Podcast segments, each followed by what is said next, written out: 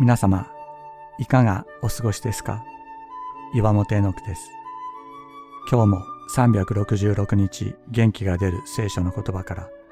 聖書のメッセージをお届けします。5月20日、神の前に取り返しがつかないことはない。取り返しのつかない過ちを犯してしまったとき、人が取り得る謝罪の形は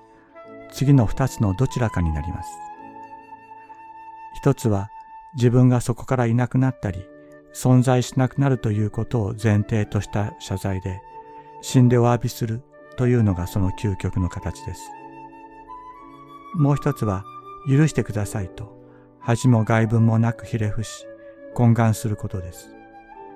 自分がそこに居続けること、存在し続けることを前提とした謝罪です。神は自分の罪を認め、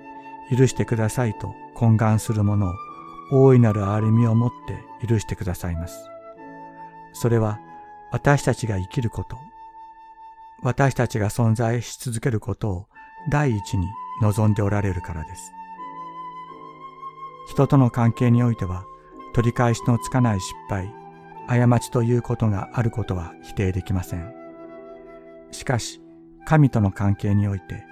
取り返しのつかない罪というものは存在しないのです。神は弟を殺したカインをも、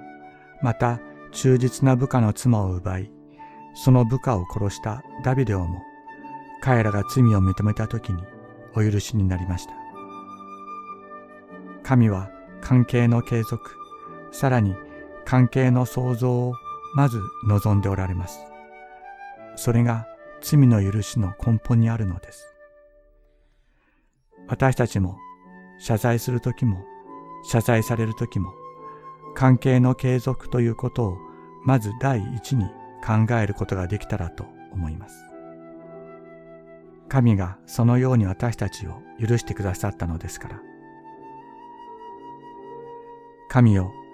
見恵みによって私に情けをかけ、あなたの豊かな憐れみによって私の背きの罪を拭い去ってください。詩編51編1節